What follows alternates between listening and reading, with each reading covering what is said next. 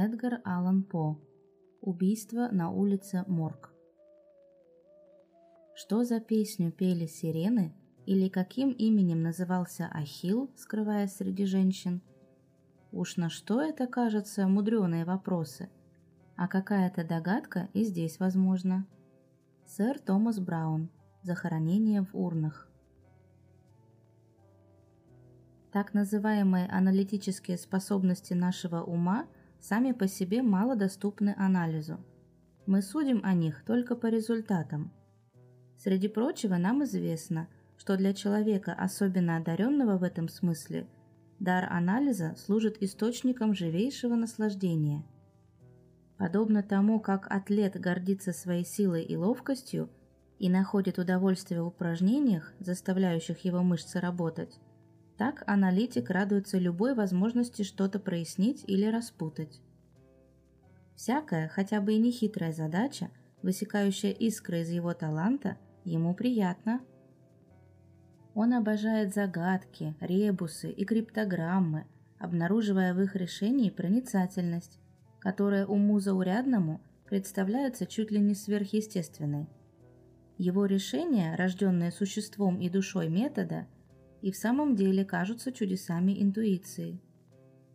Эта способность решения, возможно, выигрывает от занятий математикой, особенно тем высшим ее разделом, который неправомерно и только в силу обратного характера своих действий именуется анализом, так сказать, анализом par excellence, по преимуществу с французского. Между тем, рассчитывать, вычислять, само по себе еще не значит анализировать. Шахматист, например, рассчитывает, но отнюдь не анализирует. А отсюда следует, что представление о шахматах как об игре исключительно полезной для ума основано на чистейшем недоразумении. И так как перед вами, читатель, не трактат, а лишь несколько случайных соображений, которые должны послужить предисловием к моему не совсем обычному рассказу, то я пользуюсь случаем заявить, что непритязательная игра в шашки требует куда более высокого умения размышлять и задает уму больше полезных задач, чем мнимая изощренность шахмат. В шахматах, где фигуры неравноценны и где им присвоены самые разнообразные и причудливые ходы, сложность, как это нередко бывает, ошибочно принимается за глубину – между тем здесь решает внимание. Стоит ему ослабеть, и вы совершаете оплошность, которая приводит к просчету или поражению. А поскольку шахматные ходы не только многообразны, но и многозначны, то шансы на оплошность, соответственно, растут. И в девяти случаях из десяти выигрывает не более способный, а более сосредоточенный игрок. Другое дело шашки – где допускается один только ход с незначительными вариантами. Здесь шансов на недосмотр куда меньше. Внимание не играет особой роли, и успех зависит главным образом от сметливости. Представим себе для ясности партию в шашки, где остались только четыре дамки. И, значит, ни о каком недосмотре не может быть и речи. Очевидно, здесь, при равных силах, победа зависит от удачного хода – от неожиданного и остроумного решения. За отсутствием других возможностей аналитик старается проникнуть в мысли противника, ставит себя на его место и нередко с одного взгляда замечает ту единственную и порой до очевидности простую комбинацию, которая может вовлечь его в просчет или сбить с толку. Вист давно известен как прекрасная школа для того, что именуется искусством расчета – Известно также, что многие выдающиеся умы питали, казалось бы, необъяснимую слабость к висту, пренебрегая шахматами как пустым занятием. В самом деле, никакая другая игра не требует такой способности к анализу. Лучший в мире шахматист – шахматист и только, тогда как мастерская игра в вист сопряжена с умением добиваться победы и в тех более важных областях человеческой предприимчивости – в которых ум соревнуется с умом. Говоря «мастерская игра», я имею в виду ту степень совершенства, при которой игрок владеет всеми средствами, приводящими к законной победе. Эти средства не только многочисленны, но и многообразны, и часто предполагают такое знание человеческой души, какое недоступно игроку средних способностей. Кто внимательно наблюдает, тот отчетливо и помнит, а следовательно, всякий сосредоточенный играющий шахматист может рассчитывать на успех Висте, поскольку руководство Хойла, основанное на простой механике игры, общепонятно и общедоступно. Чтобы хорошо играть в вист, достаточно, по распространенному мнению, соблюдать правила и обладать хорошей памятью. Однако искусство аналитика проявляется как раз в том, что правилами игры не предусмотрено. Каких он только не делает про себя выводов и наблюдений. Его партнер, быть может, тоже, но перевес в этой обоюдной разведке – зависит не столько от надежности выводов, сколько от качества наблюдения. Важно, конечно, знать, на что обращать внимание. Но наш игрок ничем себя не ограничивает. И хотя прямая его цель – игра, он не пренебрегает и самыми отдаленными указаниями. Он изучает лицо своего партнера и сравнивает его с лицом каждого из противников, подмечает, как они распределяют карты в обеих руках, и нередко угадывает козырь за козырем и анер за анером по взглядам, какие они на них бросают. Следит по ходу игры за мимикой игроков и делает уйму заключений, подмечая все оттенки уверенности, удивления, торжества или досады, сменяющиеся на их физиономиях.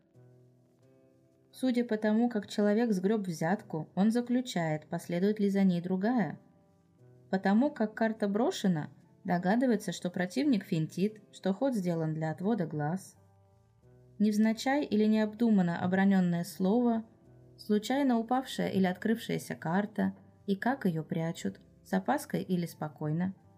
Подсчет взяток и их расположение, растерянность, колебание, нетерпение или боязнь – ничто не ускользает от якобы безразличного взгляда аналитика – с двух-трех ходов ему уже ясно, что у кого на руках.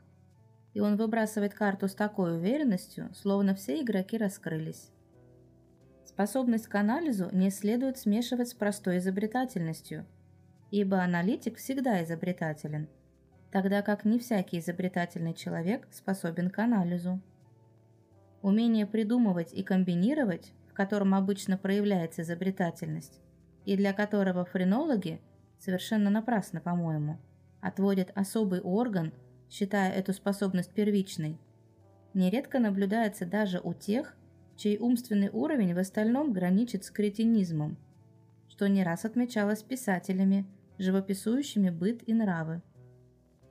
Между умом изобретательным и аналитическим существует куда большее различие, чем между фантазией и воображением, но это различие того же порядка – в самом деле, нетрудно заметить, что люди изобретательные – большие фантазеры, и что человек с подлинно богатым воображением, как правило, склонен к анализу.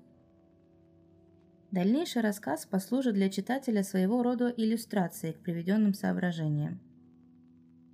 Весну и лето 1800 года я прожил в Париже, где свел знакомство с неким месье С. Агюстом Дюпеном – еще молодой человек, потомок знатного и даже прославленного рода, он испытал превратности судьбы и оказался в обстоятельствах столь плачевных, что утратил всю свою природную энергию. Ничего не добивался в жизни и меньше всего помышлял о возвращении прежнего богатства. Любезность кредиторов сохранила Дюпену небольшую часть отцовского наследства. И, живя на ренту и придерживаясь строжайшей экономии, он кое-как сводил концы с концами, равнодушный к приманкам жизни. Единственная роскошь, какую он себе позволял, книги, вполне доступна в Париже. Впервые мы встретились в плохонькой библиотеке на улице Монмартр, и так как оба случайно искали одну и ту же книгу, чрезвычайно редкое и примечательное издание, то, естественно, разговорились. Потом мы не раз встречались я заинтересовался семейной историей Дюпена, и он поведал ее мне с обычной чистосердечностью француза, рассказывающего вам о себе. Поразила меня и обширная начитанность Дюпена, А главное, я не мог не восхищаться неудержимым жаром и свежестью его воображения. Я жил тогда в Париже совершенно особыми интересами, и чувствуя, что общество такого человека – неоценимая для меня находка, не замедлил ему в этом признаться. Вскоре у нас возникло решение на время моего пребывания в Париже поселиться вместе. А поскольку обстоятельства мои были чуть получше, чем у Дюпена, то я снял с его согласия и обставил в духе столь милой нам обоим романтической меланхолии, сильно пострадавший от времени дом причудливой архитектуры в уединенном уголке Сен-Жерменского предместья, давно покинутый хозяевами из-за каких-то суеверных преданий – суть которых мы не стали вдаваться. Он клонился к упадку. Если бы наш образ жизни в этой обители стал известен миру, нас сочли бы маньяками, хоть и безобидными маньяками.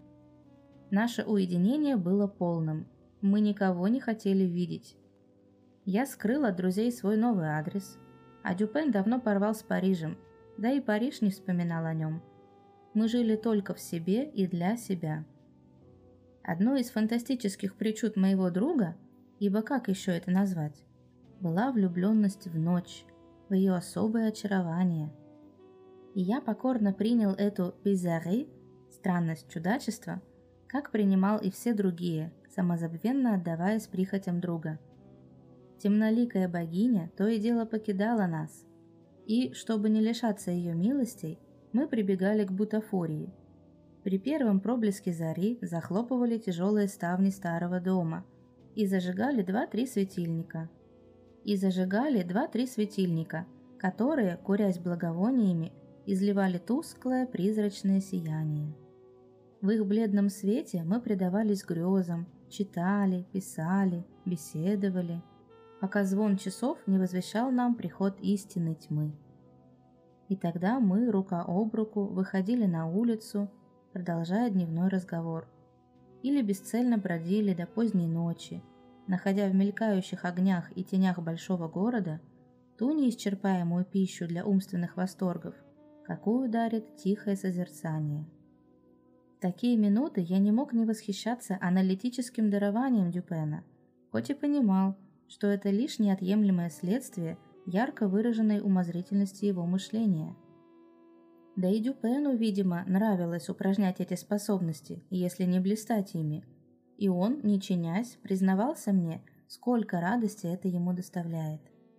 Не раз хвалился он с довольным смешком, что люди в большинстве для него открытая книга, и тут же приводил ошеломляющее доказательство того, как ясно он читает в моей душе. В подобных случаях мне чудилась в нем какая-то холодность и отрешенность, Пустой, ничего не выражающий взгляд его был устремлен куда-то вдаль, а голос, сочный тенор, срывался на фальцет и звучал бы раздраженно, если бы не четкая дикция и спокойный тон. Наблюдая его в эти минуты, я часто вспоминал старинное учение о двойственности души и забавлялся мыслью о двух дюпенах, созидающем и расчленяющем. Из сказанного отнюдь не следует, что разговор здесь пойдет о неких чудесах. Я также не намерен романтизировать своего героя. Описанные черты моего приятеля-француза были только следствием перевозбужденного, а может быть и больного ума. Но о характере его замечаний вам лучше поведает живой пример. Как-то вечером гуляли мы по необычайно длинной грязной улице в окрестностях Пале-Рояля – Каждый думал, по-видимому, о своем, и в течение четверти часа никто из нас не проронил ни слова. Как вдруг Дюпен, словно невзначай, сказал, «Куда ему такому заморушу? Лучше бы он попытал счастье в театре Варьете». «Вот именно», — ответил я машинально. Я так задумался, что не сразу сообразил, как удачно слова Дюпена совпали с моими мыслями. Но тут же опомнился, и удивлению моему не было границ — «Дюпен», — сказал я серьезно, — «это выше моего понимания. Сказать по чести, я поражен. Я просто ушам своим не верю.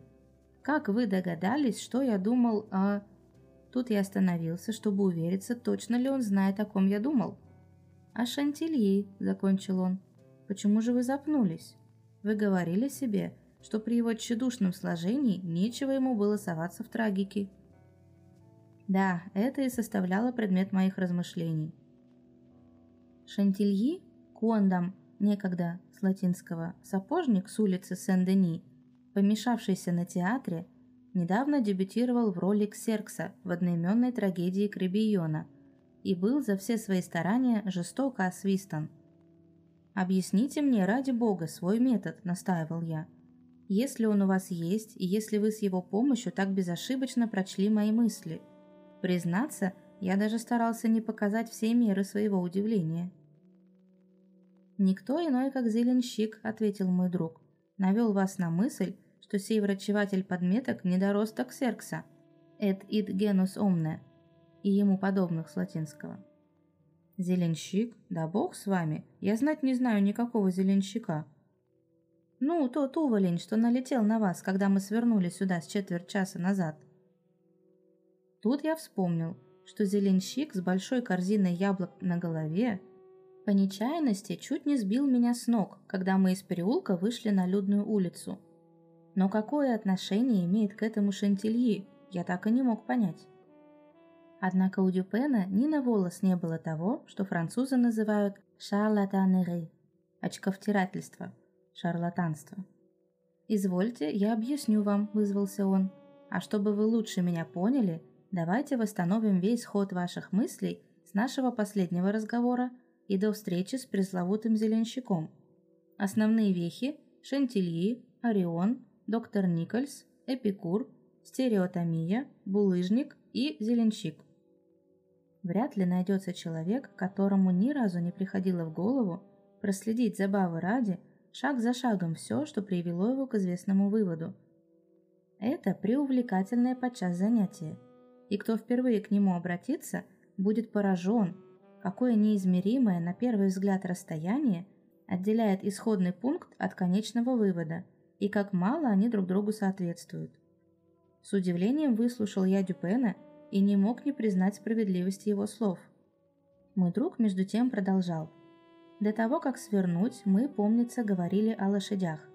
На этом разговор наш оборвался.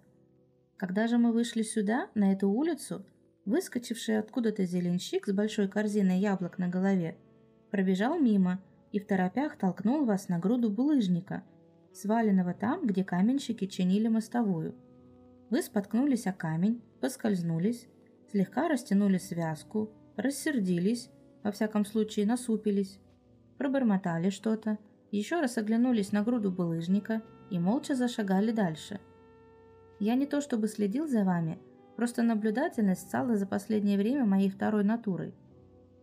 Вы упорно не поднимали глаз и только косились на выбоины и трещины в панели, из чего я заключил, что вы все еще думаете об булыжнике.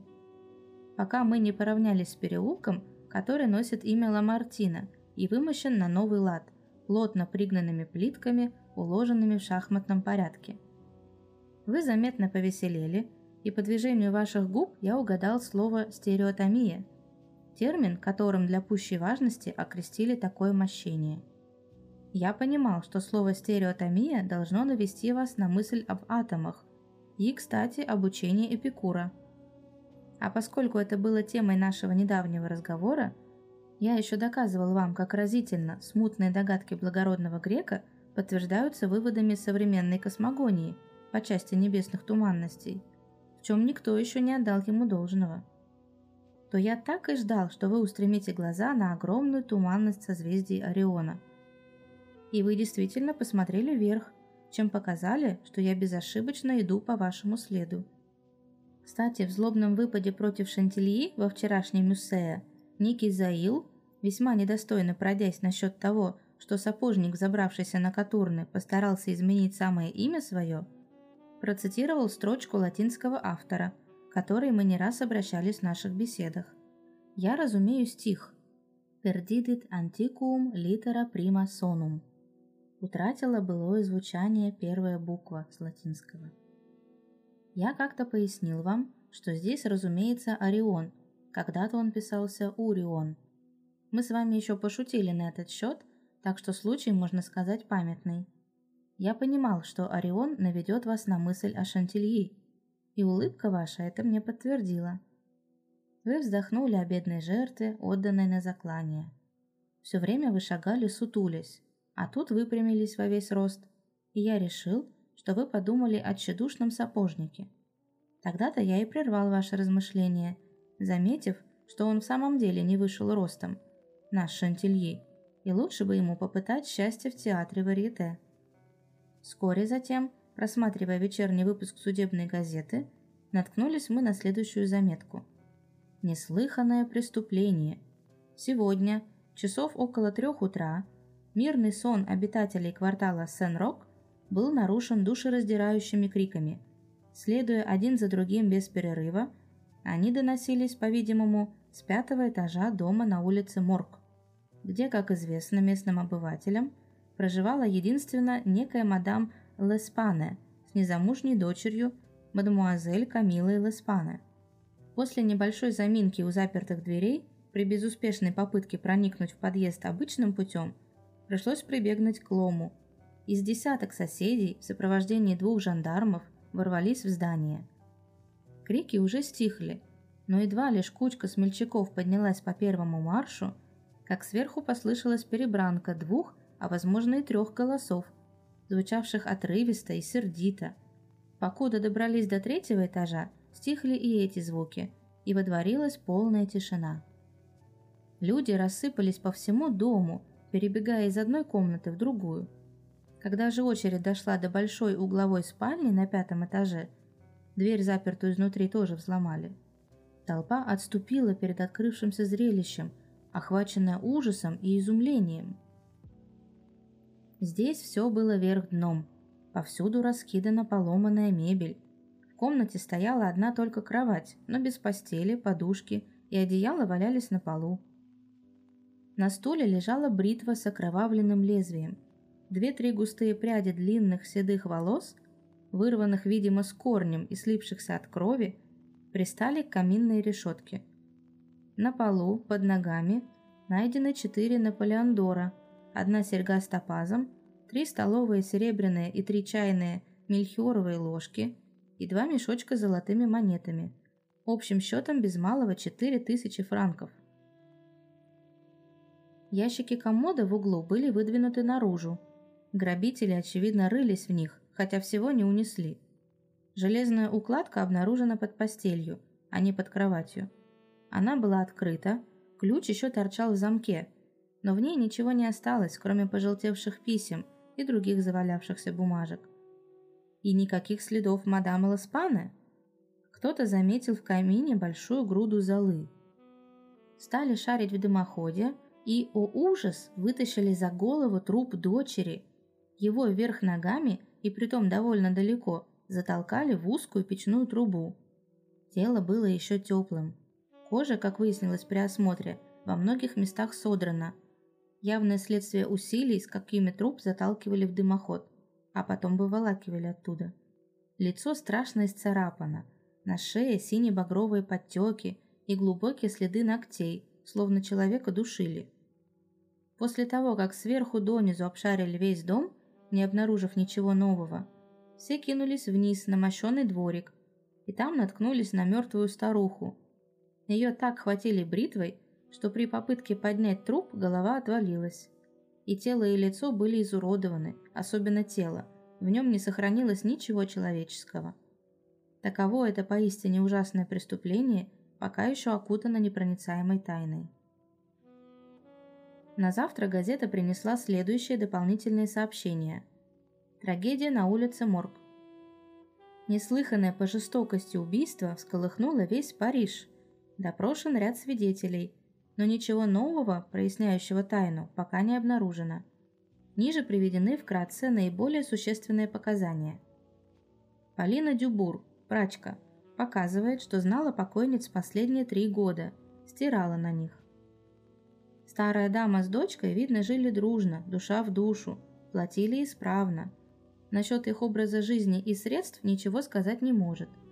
Полагает, что мадам Леспана была гадалкой, этим и кормились. Поговаривали, что у нее есть деньги. Свидетельница никого не встречала в доме, когда приходила за бельем или приносила его после стирки. Знает наверняка, что служанки они не держали. Насколько ей известно, мебелью был обставлен только пятый этаж. Пьер Моро, владелец табачной лавки, показывает, что в течение четырех лет отпускал мадам Леспане нюхательный и курительный табак небольшими пачками. Он местный уроженец и коренной житель. Покойница с дочерью уже больше шести лет как поселились в доме, где их нашли убитыми. До этого здесь квартировал ювелир, сдававший верхние комнаты жильцам. Дом принадлежал мадам Леспане. Старуха всякое терпение потеряла с квартирантом, который пускал к себе жильцов – и переехала сама на верхний этаж. А от сдачи в наем свободных помещений и вовсе отказалась. Не иначе, как впала в детство. За все эти годы свидетель только 5-6 раз видел дочь. Обе женщины жили уединенно, по слухам, у них имелись деньги. Болтали, будто мадам Эл промышляет гаданием, но он этому не верил. Ни разу не видел, чтобы кто-либо входил в дом, кроме самой и дочери. Да, кое-когда привратника – да раз в 8-10 наведывался доктор. Примерно то же свидетельствовали и другие соседи. Никто не замечал, чтобы к покойницам кто-либо захаживал. Были ли у них где-нибудь друзья или родственники, тоже никому слышать не приходилось. Ставни по фасаду открывались редко, а со двора их и вовсе заколотили. За исключением большой комнаты на пятом этаже. Дом еще не старый, крепкий, Изидор Мюзе, жандарм, показывает, что за ним пришли около трех утра. Застал у дома толпу, человек в 20-30, осаждавшую дверь. Замок взломал он, и не ломом, а штыком. Дверь подалась легко, она двустворчатая, ни сверху, ни снизу не закреплена. Крики доносились все время, пока не открыли дверь, и вдруг оборвались. Кричали, не разберешь один или двое, как будто в смертной тоске – Крики были протяжные и громкие, а не отрывистые и хриплые. Наверх свидетель поднимался первым. Зайдя на второй этаж, услышал, как двое сердито и громко переругиваются. Один глухим, а другой вроде как визгливым голосом, и голос какой-то чудной. Отдельные слова первого разобрал. Это был француз. Нет, ни в коем случае не женщина. Он разобрал слова «сакре» и «диабле», проклятие и черт с французского. Визгливым голосом говорил иностранец. Не поймешь, мужчина или женщина. Не разобрать, что говорил, а только, скорее всего, язык испанский.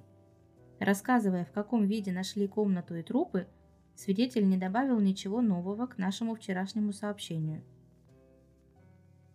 Анри Дюваль, сосед, по профессии серебряник, показывает, что с первой же группой вошел в дом – в целом подтверждает показания Мюзе. Едва проникнув в подъезд, они заперли за собой дверь, чтобы задержать толпу, которая все пребывала, хотя стояла глухая ночь. Визгливый голос, по впечатлению свидетеля, принадлежал итальянцу, уверен, что не француз. По голосу не сказал бы, что непременно мужчина, возможно, что женщина. Итальянского не знает, слов не разобрал, но, судя по интонации, полагает, что итальянец. С мадам Эл и дочерью был лично знаком, не раз беседовал с обеими. Уверен, что ни та, ни другая не говорила визгливым голосом. Оденгеймер, ресторатор. Свидетель сам вызвался дать показания. По-французски не говорит, допрашивается через переводчика. Уроженец Амстердама. Проходил мимо дома, когда оттуда раздались крики. Кричали долго, несколько минут, пожалуй, что и десять. Крики протяжные, громкие, хватающие за душу, леденящие кровь. Одним из первых вошел в дом. Подтверждает предыдущие показания по всем пунктам, кроме одного. Уверен, что визгливый голос принадлежал мужчине, и притом французу.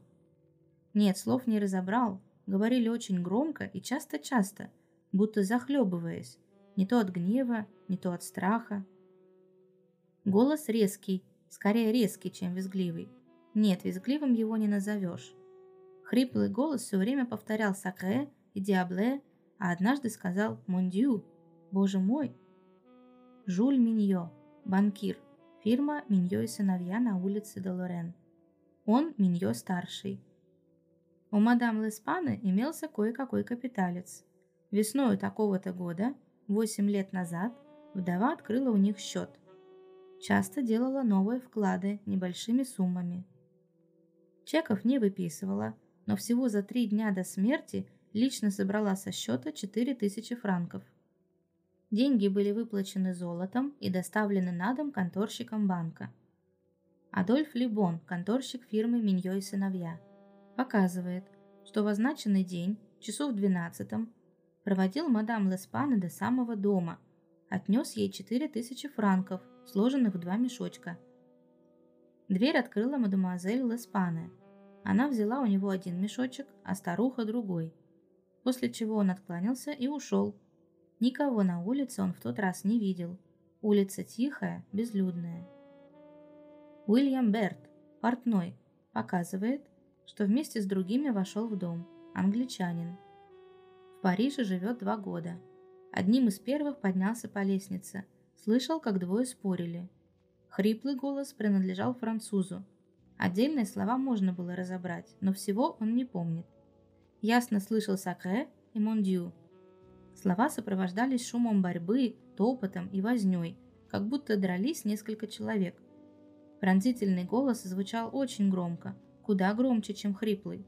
Уверен, что не англичанин, скорее немец, может быть и женщина. Сам он по-немецки не говорит. Четверо из числа означенных свидетелей на вторичном допросе показали, что дверь спальни, где нашли труп мадемуазель Л, была заперта изнутри. Тишина стояла мертвая, ни стона, ни малейшего шороха. Когда дверь взломали, там уже никого не было. Окна спальни и смежной комнаты, что на улицу, были опущены и наглухо заперты изнутри. Дверь между ними притворена, но не заперта. Дверь из передней комнаты в коридор была заперта изнутри. Небольшая комнатка окнами на улицу в дальнем конце коридора на том же пятом этаже была не заперта, дверь приотворена. Здесь были свалены старые книги, ящики и прочая рухлядь. Вещи вынесли и тщательно осмотрели. Дом обшарили сверху донизу. Дымоходы обследованы трубочистами. В доме пять этажей, не считая чердачных помещений. Мансардес. На крышу ведет люк. Он забит гвоздями и, видимо, давно бездействует. Время, истекшее между тем, как свидетели услышали перебранку и как взломали входную дверь в спальню, оценивается по-разному – от 3 до 5 минут. Взломать ее стоило немалых усилий. Альфонсо Гарсио, гробовщик, показал, что проживает на улице Морг. Испанец по рождению. Вместе с другими побывал в доме, наверх не подымался. У него нервы слабые, ему нельзя волноваться. Слышал, как двое спорили. Хриплый голос, несомненно, француз. О чем спорили, не уловил. Визгливым голосом говорил англичанин – сам он по-английски не разумеет, судит по интонации. Альберто Монтани, владелец магазина готового платья, показывает, что одним из первых сбежал наверх. Голоса слышал. Хрипло говорил француз, кое-что понять можно было. Говоривший в чем-то упрекал другого. Слов второго не разобрал. Второй говорил часто-часто, заплетающимся языком. Похоже, что по-русски, в остальном свидетель подтверждает предыдущие показания. Сам он итальянец, с русскими говорить ему не приходилось. Кое-кто из свидетелей на вторичном допросе подтвердил, что дымоходы на четвертом этаже слишком узкие и человеку в них не пролезть. Под трубочистами они разумели цилиндрической формы щетки, какие употребляют при чистке труб. В доме нет черной лестницы, по которой злодеи могли бы убежать, пока их преследователи поднимались наверх. Труп мадемуазель Леспане был так плотно затиснут в дымоход, что только общими усилиями четырех или пяти человек удалось его вытащить. Поль Дюма, врач, показывает, что утром, чуть рассвело, его позвали освидетельствовать тела убитых женщин. Оба трупа лежали на старом матраце, снятом с кровати в спальне, где найдена мадемуазель Л.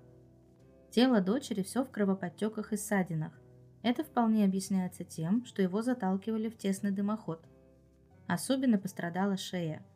Под самым подбородком несколько глубоких ссадин и сине-багровых подтеков. Очевидно, отпечатки пальцев. Лицо в страшных синяках, глаза вылезли из орбит. Язык чуть ли не насквозь прокушен. Большой кровоподтек на нижней части живота показывает, что здесь надавливали коленом. По мнению масье Дюма, мадемуазель Леспаны задушена. Убийца был, возможно, не один. Тело матери чудовищно изувечено. Все кости правой руки и ноги переломаны и частично раздроблены. Расщеплена левая тибия, берцовая кость с латинского, равно как и ребра с левой стороны. Все тело в синяках и ссадинах. Трудно сказать, чем нанесены повреждения. Увесистая дубинка или железный лом, ножка кресла, да, собственно, любое тяжелое оружие в руках необычайно сильного человека могло это сделать. Женщина была бы не в силах нанести такие увечья. Голова убитой, когда ее увидел врач, была отделена от тела и тоже сильно изуродована. Горло перерезано острым лезвием, возможно, бритвой. Александр Этьен, хирург, был вместе с Масье Дюма приглашен освидетельствовать трупы. Полностью присоединяется к показаниям и заключению Масье Дюма. Ничего существенного больше установить не удалось, хотя к дознанию были привлечены и другие лица. В Париже не запомнят убийства, совершенного при столь туманных и во всех отношениях загадочных обстоятельствах. Да и убийство ли это? Полиция сбита с толку – ни малейшей путеводной нити, ни намека на возможную разгадку. В вечернем выпуске сообщалось, что в квартале Сен-Рок по-прежнему сильнейший переполох. Но ни новый обыск в доме, ни повторные допросы свидетелей ни к чему не привели. Дополнительно сообщалось, что арестован и посажен в тюрьму Адольф Лебон, хотя никаких новых отягчающих улик, кроме уже известных фактов, не обнаружено. Я видел, что Дюпен крайне заинтересован ходом следствия, но от комментариев он воздерживался. И только когда появилось сообщение об аресте Лебона, он пожелал узнать, что я думаю об этом убийстве. Я мог лишь вместе со всем Парижем объявить его неразрешимой загадкой. Я не видел ни малейшей возможности напасть на след убийцы. «А вы не судите по этой пародии на следствие», – возразил Дюпен. «Парижская полиция берет только хитростью, ее хваленная догадливость – чистейшая басня. В ее действиях нет системы, если не считать системой обыкновения хвататься за первое, что подскажет минута. Они кричат о своих мероприятиях, но эти мероприятия так часто бьют мимо цели, что невольно вспомнишь Журдена. Pour mieux entendre la musique, чтобы лучше слушать музыку, он требовал подать себе свой robe de chambre – халат. Если они кое-чего и достигают, то исключительно усердием и трудом. Там же, где этих качеств недостаточно, усилия их терпят крах. У Видока, например, была догадка и упорство при полном неумении систематически мыслить. Самая горячность его поисков подводила его, и он часто попадал в просак. Он так близко вглядывался в свой объект, что это искажало перспективу. Пусть он ясно различал то или другое, зато целое от него ускользало. В глубокомыслии легко перемудрить. Истина не всегда обитает на дне колодца. В насущных вопросах она, по-моему, скорее лежит на поверхности. Мы ищем ее на дне ущелий, а она поджидает нас на горных вершинах. Чтобы уразуметь характер подобных ошибок и их причину, обратимся к наблюдению над небесными телами. Бросьте на звезду быстрый взгляд Посмотрите на нее краешком сетчатки, более чувствительным к слабым световым раздражениям, нежели центр. И вы увидите светило со всей ясностью и сможете оценить его блеск, который тускнеет по мере того, как вы поворачиваетесь, чтобы посмотреть на него в упор. В последнем случае на глаз упадет больше лучей, зато в первом восприимчивость куда острее. Чрезмерная глубина лишь путает и затуманивает мысль, Слишком сосредоточенный, настойчивый и упорный взгляд может и Венеру согнать с небес. Что касается убийства, то давайте учиним самостоятельный розыск, а потом уже вынесем суждение. Такое расследование нас позабавит. У меня мелькнуло, что «позабавит» не то слово, но я промолчал.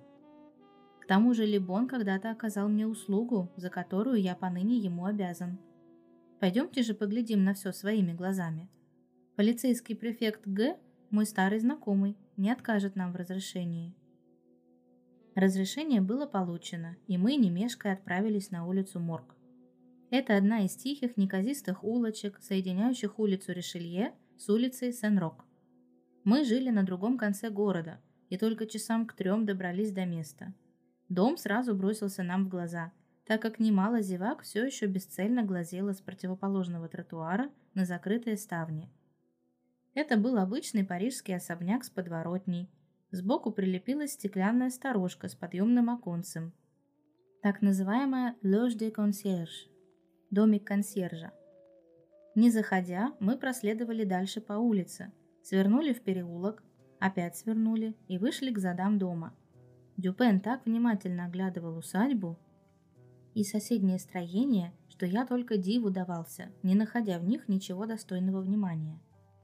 Вернувшись к входу, мы позвонили – Наши верительные грамоты произвели впечатление, и дежурные полицейские впустили нас.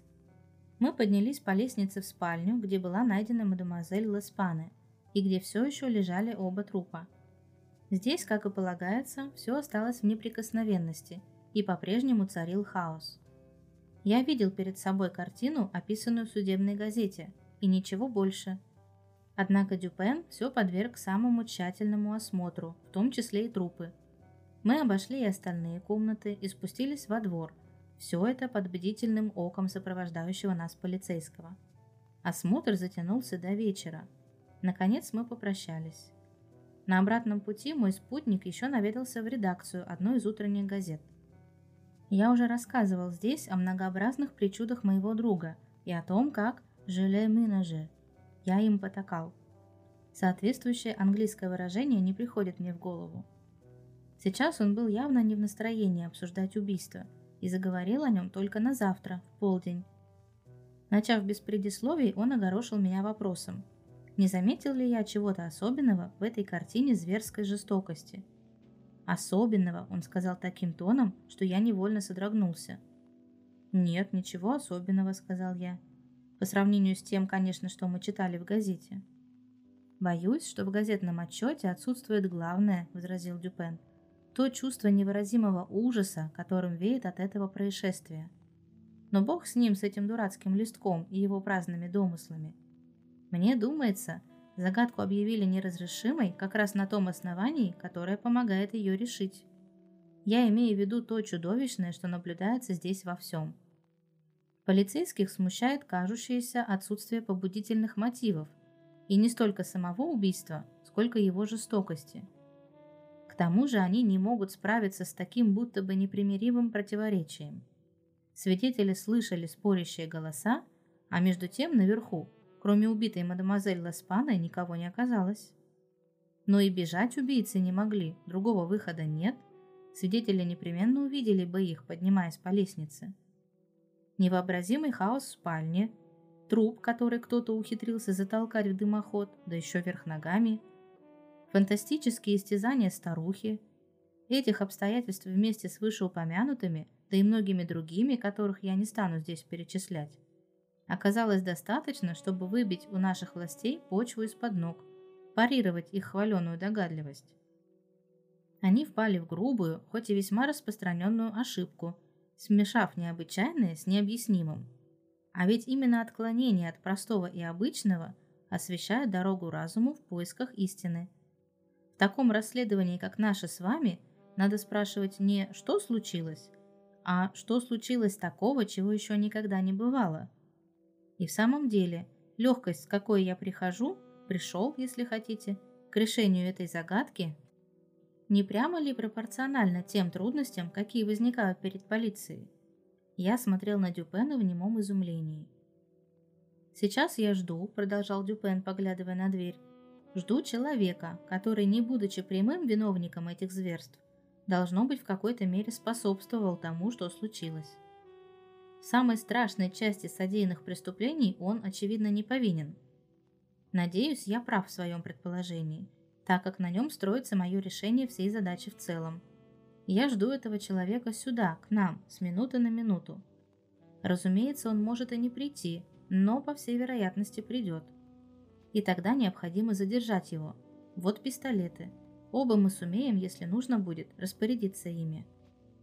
Я машинально взял пистолеты, почти не сознавая, что делаю, не веря ушам своим. А Дюпен продолжал, словно изливаясь в монологе. Я уже упоминал о присущей ему временами отрешенности. Он адресовался ко мне и, следовательно, говорил негромко, но что-то в его интонации звучало так, точно он обращается к кому-то вдалеке. Пустой, ничего не выражающий взгляд его упирался в стену.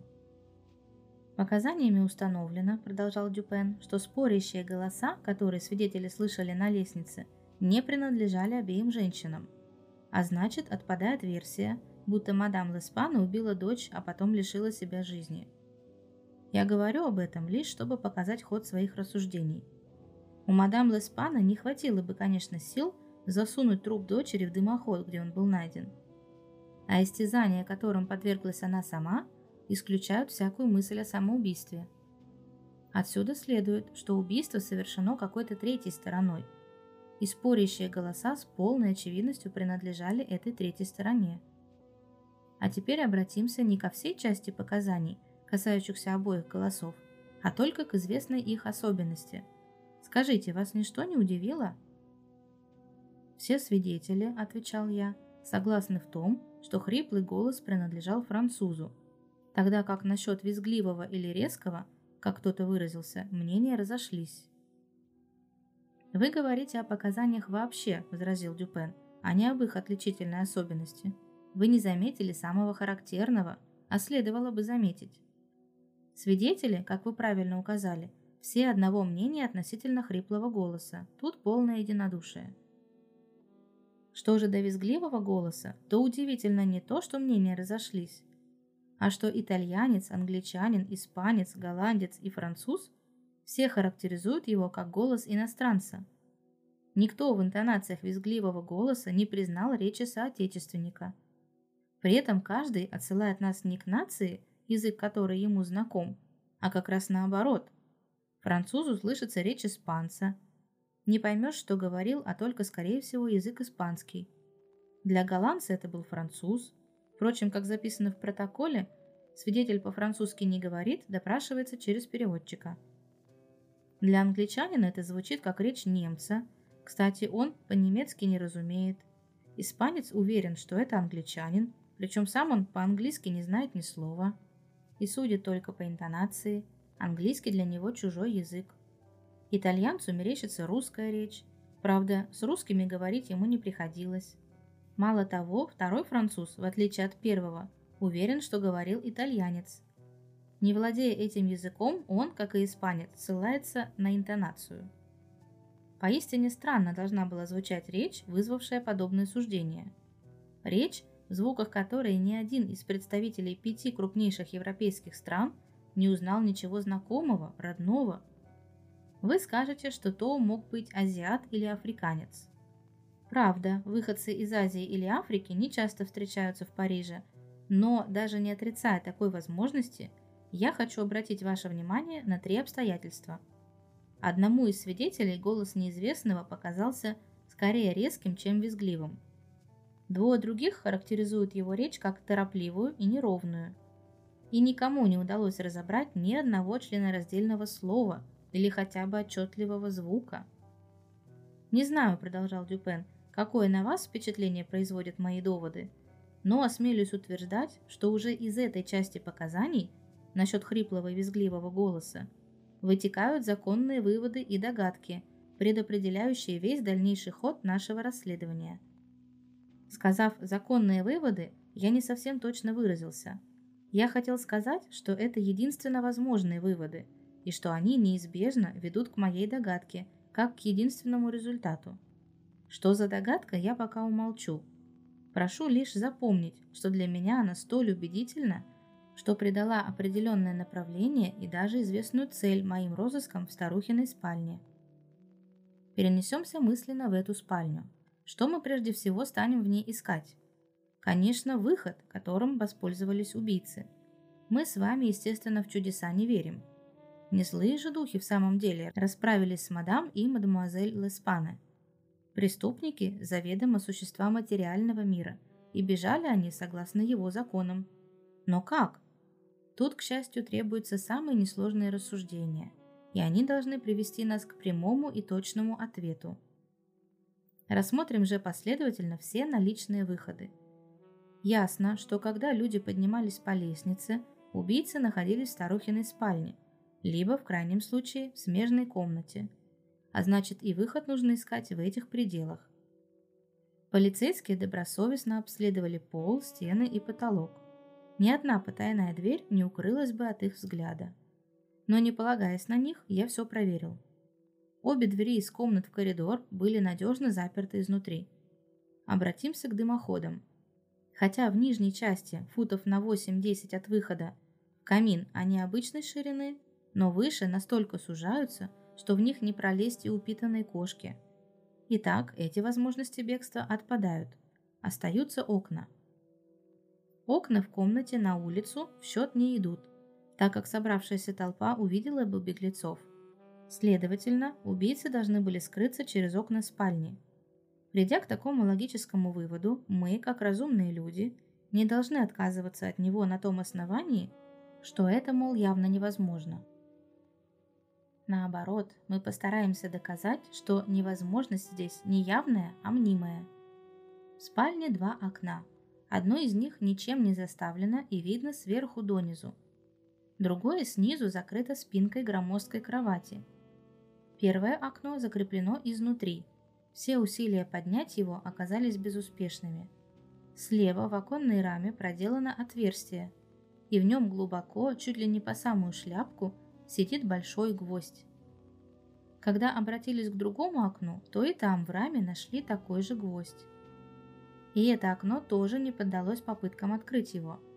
Указанные обстоятельства убедили полицию, что преступники не могли бежать этим путем. А положившись на это, полицейские не сочли нужным вытащить оба гвоздя и открыть окна. Я не ограничился поверхностным осмотром, я уже объяснил вам почему. Ведь мне надлежало доказать, что невозможность здесь не явная, а мнимая. Я стал рассуждать о препостере, в обратном порядке с латинского. Убийцы, несомненно, бежали в одно из этих окон, но тогда они не могли бы снова закрепить раму изнутри, а ведь окна оказались наглухо запертыми. И это соображение своей очевидностью давило на полицейских и пресекало их поиски в этом направлении – да, окна были заперты, значит, они запираются автоматически. Такое решение напрашивалось само собой. Я подошел к свободному окну, с трудом вытащил гвоздь и попробовал поднять раму. Как я и думал, она не поддалась. Тут я понял, что где-то есть потайная пружина. Такая догадка, по крайней мере, оставляла в силе мое исходное положение, как незагадочно обстояло дело с гвоздями. При внимательном осмотре я действительно обнаружил скрытую пружину. Я нажал на нее и, удовлетворяясь этой находкой, не стал поднимать раму. Я снова вставил гвоздь в отверстие и стал внимательно его разглядывать. Человек, вылезший в окно, может снаружи опустить раму, и затвор сам собой защелкнется. Но ведь гвоздь сам по себе на место не станет. Отсюда напрашивался вывод, еще более ограничивший поле моих изысканий – убийцы должны были бежать через другое окно. Но если, как и следовало ожидать, затвор в обоих окнах одинаковый, то разница должна быть в гвозде или, по крайней мере, в том, как он вставляется на место. Забравшись на матрац и перегнувшись через спинку кровати, я тщательно осмотрел раму второго окна. Потом, просунув руку, нащупал и нажал пружину во всех отношениях схожую с соседской. Затем я занялся гвоздем. Он был такой же крепыш, как и его товарищ, и тоже входил в отверстие чуть ли не по самую шляпку. Вы, конечно, решите, что я был озадачен. Плохо же вы себе представляете индуктивный метод мышления. Умозаключение от факта к его причине. Выражаясь языком спортсменов, я бил по мячу без промаха. Я шел по верному следу. В цепочке моих рассуждений не было ни одного порочного звена. Я проследил ее всю, до конечной точки – и этой точкой оказался гвоздь. Я уже говорил, что он во всем походил на своего собрата в соседнем окне. Но что значил этот довод при всей его убедительности? По сравнению с моей уверенностью, что именно к этой конечной точке и ведет путеводная нить. «Значит, гвоздь не в порядке», – подумал я. И действительно, чуть я до него дотронулся, как шляпка вместе с обломком шпинька осталась у меня в руке. Большая часть гвоздя продолжала сидеть в отверстии, где он, должно быть, и сломался. Излом был старый.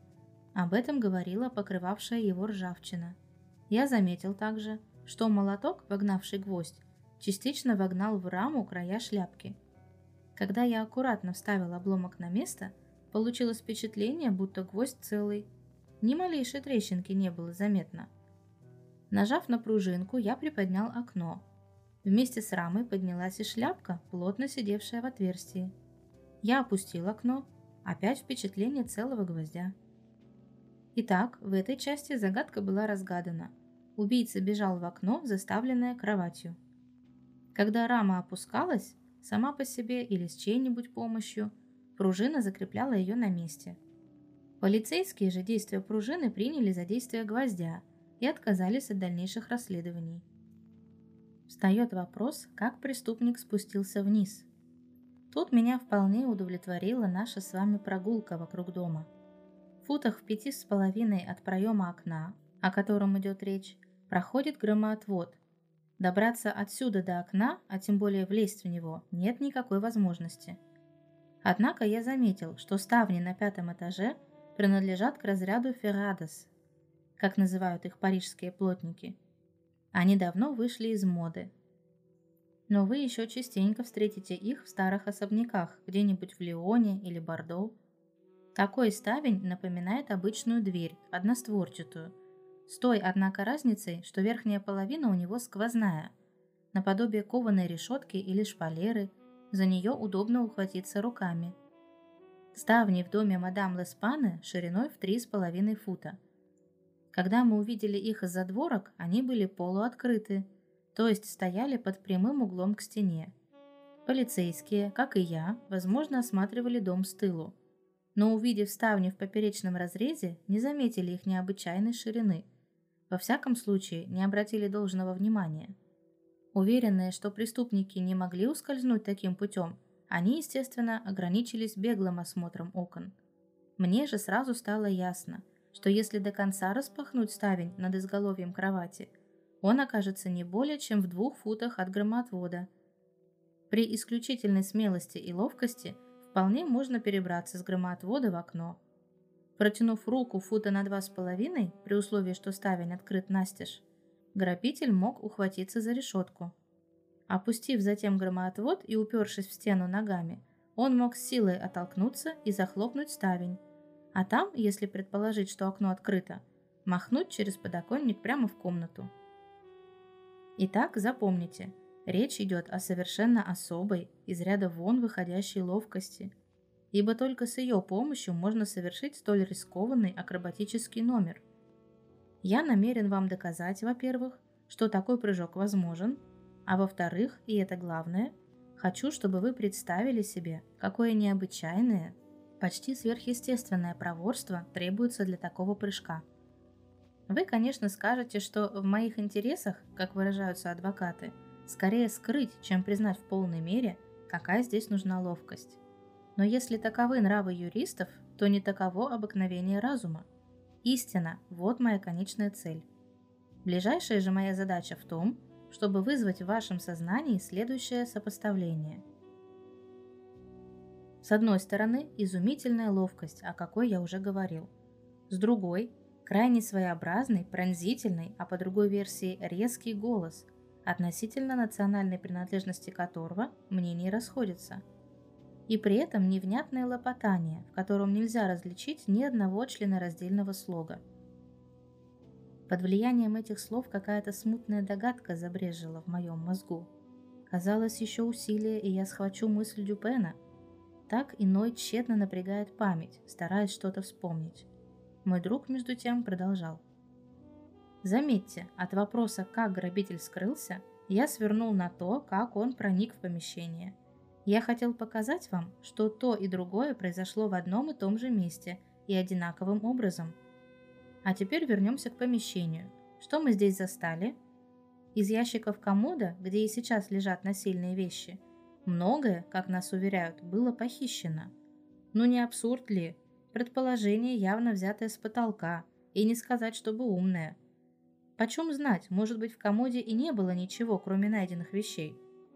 Мадам Леспана и ее дочь жили затворницами, никого не принимали и мало где бывали. Зачем же им, казалось бы, нужен был богатый гардероб?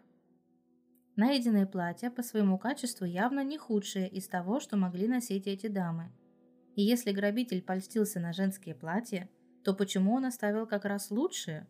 Почему, наконец, не захватил все? А главное, почему ради каких-то тряпок отказался от четырех тысяч золотых? А ведь денег-то он и не взял. Чуть ли не все золото, о котором сообщил Масье Миньо, оказалось в целости и валялось в мешочках на полу. А потому выбросьте из головы всякую мысль о побудительных мотивах, дурацкую мысль, возникшую в голове у полицейских под влиянием той части показаний, которая говорит о золоте, доставленном на дом. Совпадения в десятеро более разительные, чем доставка денег на дом и последовавшее спустя три дня убийство получателя происходит ежечасно у нас на глазах, а мы их даже не замечаем. Совпадение – это обычно величайший подвох для известного сорта мыслителей и слыхом не слыхавших ни о какой теории вероятности. А ведь именно этой теории обязаны наши важнейшие отрасли знания, наиболее славными своими открытиями. Разумеется, если бы денег не досчитались, тот факт, что их принесли чуть ли не накануне убийства, означал бы нечто большее, чем просто совпадение. С полным правом возник бы вопрос о побудительных мотивах. В данном же случае счесть мотивом преступления деньги означало бы прийти к выводу, что преступник – совершеннейшая разиня и болван, ибо о деньгах, а значит о своем побудительном мотиве, он как раз и позабыл. А теперь, твердо помня о трех обстоятельствах, на которые я обратил ваше внимание, своеобразный голос, необычайная ловкость и поражающее отсутствие мотивов в таком исключительном по своей жестокости убийстве, обратимся к самой картине преступления. Вот жертва, которую задушили голыми руками, а потом вверх ногами засунули в дымоход. Обычные преступники так не убивают, и уж во всяком случае не прячут таким образом трупы своих жертв. Представьте себе, как мертвое тело заталкивали в трубу, и вы согласитесь, что в этом есть что-то чудовищное, что-то несовместимое с нашими представлениями о человеческих поступках, даже считая, что здесь орудовало последнее отребье. Представьте также, какая требуется неимоверное силище, чтобы затолкать тело в трубу снизу вверх, когда лишь совместными усилиями нескольких человек удалось извлечь его оттуда сверху вниз. И, наконец, другие проявления этой страшной силы. На каминной решетке были найдены космы волос, необыкновенно густых седых волос. Они были вырваны с корнем. Вы знаете, какая нужна сила, чтобы вырвать сразу 20-30 волосков? Вы, так же как и я, видели эти космы. На корнях, страшно сказать, запеклись окровавленные клочки мяса, содранные со скальпа. Красноречивое свидетельство того, каких усилий стоило вырвать одним махом до полумиллиона волос. Горло старухи было не просто перерезано, голова начисто отделена от шеи, а ведь орудием убийцы послужила простая бритва. Вдумайтесь также в звериную жестокость этих злодеяний. Я не говорю уже о синяках на теле мадам Леспаны. Масье Дюма – и его достойный коллега Масье Этьен считают, что побои нанесены каким-то тупым орудием. И в этом почтенные скулапы не ошиблись. Тупым орудием в данном случае явилась булыжная мостовая, куда тело выбросили из окна, заставленного кроватью. Ведь это же проще простого. Но полицейские и это проморгали, как проморгали ширину ставней, ибо в их герметически закупоренных мозгах не могла возникнуть мысль, что окна все же отворяются. Если присоединить к этому картину хаотического беспорядка в спальне, вам оставится только сопоставить неимоверную прыть, сверхчеловеческую силу, лютую кровожадность и чудовищную жестокость, превосходящую всякое понимание, с голосом и интонациями, которые кажутся чуждыми представителям самых различных национальностей, а также с речью, лишенной всякой членораздельности. Какой же напрашивается вывод – какой образ возникает перед вами? Меня прямо-таки в жар бросило от этого вопроса. «Безумец, совершивший это злодеяние», — сказал я, — «бесноватый маньяк, сбежавший из ближайшего сумасшедшего дома». «Что ж, не так плохо», — одобрительно заметил Дюпен. «В вашем предположении кое-что есть». И все же выкрики сумасшедшего, даже в припадке неукротимого буйства, не отвечают описанию того своеобразного голоса, который слышали поднимавшиеся по лестнице. У сумасшедшего есть все же национальность и есть родной язык, а речи его, хоть и темны по смыслу, звучат членораздельно. К тому же и волосы сумасшедшего не похожи на эти у меня в руке. Я едва вытащил их из судорожно сжатых пальцев мадам Леспаны. Что вы о них скажете? Дюпен, воскликнул я, в конец обескураженный. Это более чем странные волосы. Они не принадлежат человеку. Я этого и не утверждаю, возразил Дюпен. Но прежде чем прийти к какому-нибудь выводу, взгляните на рисунок на этом листке. Я точно воспроизвел здесь то, что частью показаний определяется как темные кровоподтеки и следы ногтей на шее у мадемуазель Леспане. А в заключении господ Дюма и Этьена фигурирует как ряд сине-багровых пятен, по-видимому, отпечатки пальцев. Рисунок, как вы можете судить, продолжал мой друг, кладя перед собой на стол листок бумаги, дает представление о крепкой и цепкой хватке. Эти пальцы держали намертво. Каждый из них сохранял, очевидно, до последнего дыхания жертвы ту чудовищную силу, с какой он впился в живое тело. А теперь попробуйте одновременно вложить пальцы обеих рук в изображенные здесь отпечатки. Тщетные попытки. Мои пальцы не совпадали с отпечатками. «Нет, постойте, сделаем уж все как следует», – остановил меня Дюпен. Листок лежит на плоской поверхности, а человеческая шея округлой формы. Вот полотенце, примерно такого же радиуса, как шея. Наложите на него рисунок и попробуйте еще раз. Я повиновался, но стало не легче, а труднее. «Похоже», — сказал я наконец, — «что это отпечаток нечеловеческой руки». «А теперь», — сказал Дюпен, — «прочтите этот абзац из Кювье». То было подробное анатомическое и общее описание исполинского бурого орангутанга, который водится на Ост-Индских островах. Огромный рост, неимоверная сила и ловкость, неукротимая злоба и необычайная способность к подражанию у этих млекопитающих общеизвестны. Описание пальцев, сказал я, закончив чтение, в точности совпадает с тем, что мы видим на вашем рисунке. Теперь я понимаю, что только описанный здесь орангутанг мог оставить эти отпечатки. Шерстинки ржаво-бурого цвета подтверждают сходство. Однако как объяснить все обстоятельства катастрофы? Ведь свидетели слышали два голоса, и один из них бесспорно принадлежал французу. Совершенно справедливо. И вам, конечно, запомнилось восклицание, которое чуть ли не все приписывают французу «Mon Dieu!». Восклицание это применительно к данному случаю было удачно истолковано одним из свидетелей – Монтани, владельцем магазина – как выражение протеста или недовольства. На этих двух словах и основаны мои надежды полностью решить эту загадку. Какой-то француз был очевидцем убийства. Возможно и даже вероятно, что он не причастен к зверской расправе. Обезьяна, должно быть, сбежала от него. Француз, должно быть, выследил ее до места преступления. Поймать ее при всем том, что здесь разыгралось, он, конечно, был бессилен. Обезьяна и сейчас на свободе. Не стану распространяться о своих догадках, ибо это всего лишь догадки, и те зыбкие соображения, на которых они основаны, столь легковесны, что недостаточно убеждают даже меня, и тем более не убедят других.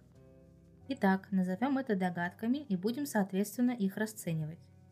Но если наш француз, как я предполагаю, не причастен к убийству, то объявление, которое я по дороге сдал в редакцию Монт, газеты, представляющие интересы нашего судоходства – и очень популярный среди моряков. Это объявление наверняка приведет его сюда. Дюпен вручил мне газетный лист. Я прочел. Пойман в Булонском лесу ранним утром такого-то числа сего месяца, в утро, когда произошло убийство. Огромных размеров бурый орангутанг, разновидности, встречающиеся на острове Борнео.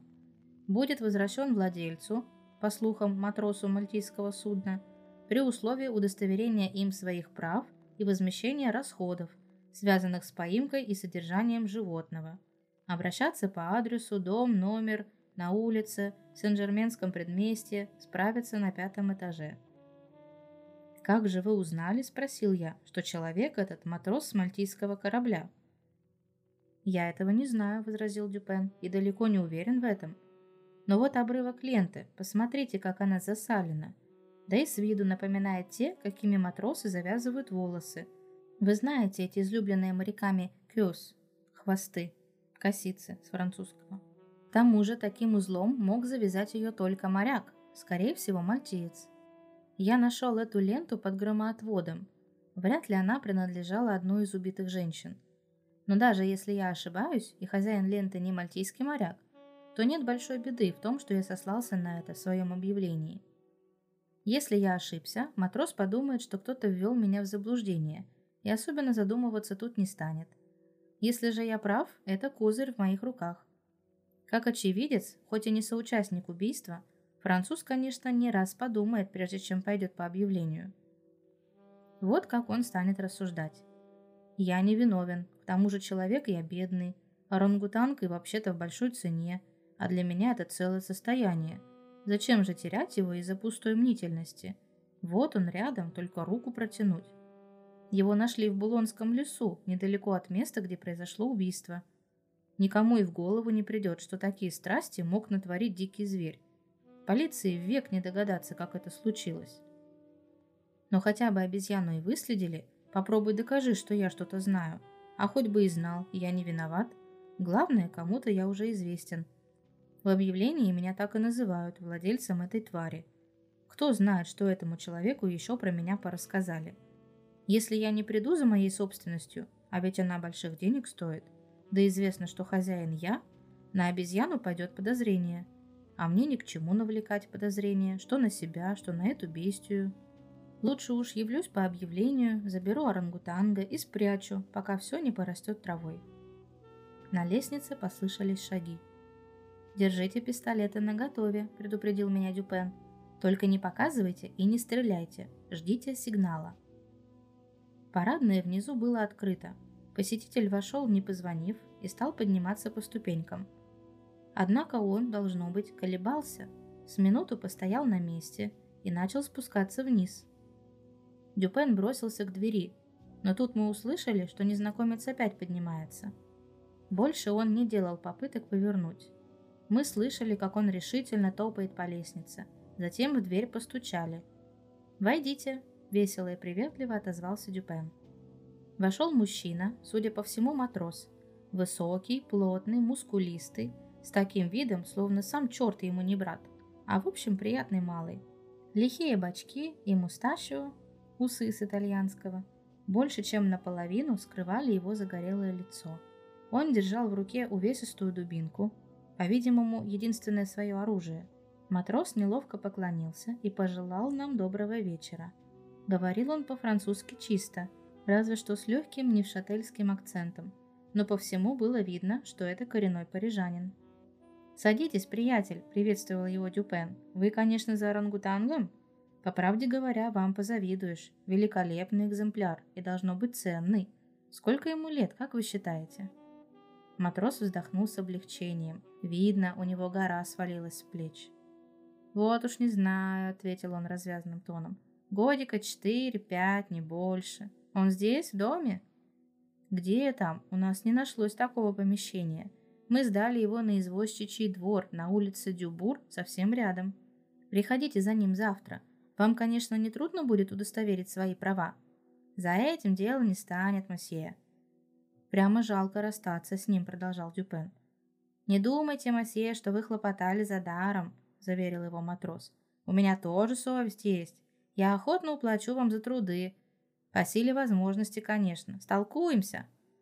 Что ж, сказал мой друг, очень порядочно с вашей стороны. Дайте-ка я соображу, сколько с вас взять. А впрочем, не нужно мне денег. Расскажите нам лучше, что вам известно об убийстве на улице Морг. Последнее он сказал негромко, но очень спокойно. Также спокойно подошел к двери, запер ее и положил ключ в карман. Потом достал из бокового кармана пистолет и без шума и волнения положил на стол. Лицо матроса побагровело. Казалось, он борется с удушьем. Инстинктивно он вскочил и схватился за дубинку, но тут же рухнул на стул, дрожа всем телом, смертельно бледный. Он не произнес ни слова. Мне было от души его жаль. «Зря пугаетесь, приятель», — успокоил его Дюпен. «Мы ничего плохого вам не сделаем, поверьте. Даю вам слово француза и порядочного человека. У нас самые добрые намерения. Мне хорошо известно, что вы не виновны в этих ужасах на улице Морг. Но не станете же вы утверждать, будто вы здесь совершенно ни при чем. Как видите, многое мне уже известно, при этом из источника, о котором вы не подозреваете. В общем, положение мне ясно. Вы не сделали ничего такого, в чем могли бы себя упрекнуть, или за что вас можно было бы привлечь к ответу. Вы даже не польстились на чужие деньги, хоть это могло сойти вам с рук. Вам нечего скрывать, и у вас нет оснований скрываться. Однако совесть обязывает вам рассказать все, что вы знаете по этому делу. Арестован невинный человек. Над ним тяготеет подозрение в убийстве, истинный виновник которого вам известен. Слова Дюпена возымели действие. Матрос овладел собой. Но куда девалась его развязность? «Будь что будет», — сказал он, помолчав. «Расскажу вам все, что знаю. И да поможет мне Бог. Вы, конечно, не поверите. Я был бы дураком, если бы надеялся, что вы мне поверите. Но все равно моей вины тут нет, и пусть меня казнят, а я расскажу вам все как на духу. Рассказ его в общем свелся к следующему. Недавно пришлось ему побывать на островах Индонезийского архипелага. С компанией моряков он высадился на Борнео и отправился на прогулку вглубь острова. Им с товарищем удалось поймать орангутанга. Компаньон вскоре умер, и единственным владельцем обезьяны оказался матрос. Чего только не натерпелся он на обратном пути из-за свирепого нрава обезьяны, пока не доставил ее домой в Париж и не посадил под замок, опасаясь назойливого любопытства соседей, а также в ожидании, чтобы орангутанга зажила нога, которую он занозил на пароходе. Матрос рассчитывал выгодно его продать. Вернувшись недавно домой с веселой пирушки, это было в ту ночь, вернее в то утро, когда произошло убийство. Он застал орангутанга у себя в спальне. Оказалось, что пленник сломал перегородку в смежном чулане, куда его засадили для верности, чтобы не убежал. Вооружившись бритвой и намылившись по всем правилам, обезьяна сидела перед зеркалом и собиралась бриться в подражение хозяину, за которым не раз наблюдала в замочную скважину. Увидев опасное оружие в руках у свирепого хищника и зная, что тот сумеет им распорядиться, матрос в первую минуту растерялся. Однако он привык справляться со своим узником и с помощью бича укращал даже самые буйные вспышки его ярости. Сейчас он тоже схватился за бич. Заметив это, орангутанг кинулся к двери и вниз по лестнице, где было, по несчастью, открыто окно, а там на улицу – Француз в ужасе побежал за ним. Обезьяна, не бросая бритвы, то и дело останавливалась, корчила рожи своему преследователю и, подпустив совсем близко, снова от него убегала. Долго гнался он за ней. Было около трех часов утра. На улицах стояла мертвая тишина. В переулке позади улицы Морг внимание беглянки привлек свет, мерцавший в окне спальни мадам Леспаны на пятом этаже ее дома. Подбежав ближе и увидев громоотвод, обезьяна с непостижимой быстротой вскарабкалась наверх, схватилась за открытый настежь ставень и с его помощью перемахнула на спинку кровати.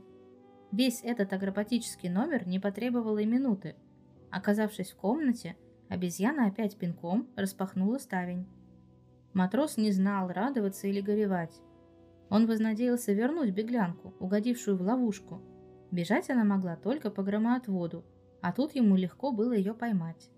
Но как бы она чего не натворила в доме, последнее соображение перевесило и заставило его последовать за своей питомицей. Скарабкаться по громоотводу не составляет труда, особенно для матроса. Но, поравнявшись с окном, которое приходилось слева, в отдалении он вынужден был остановиться.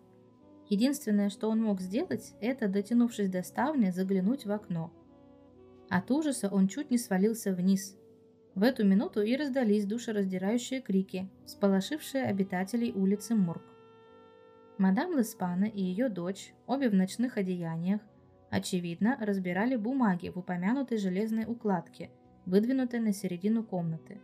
Сундучок был раскрыт, его содержимое лежало на полу рядом.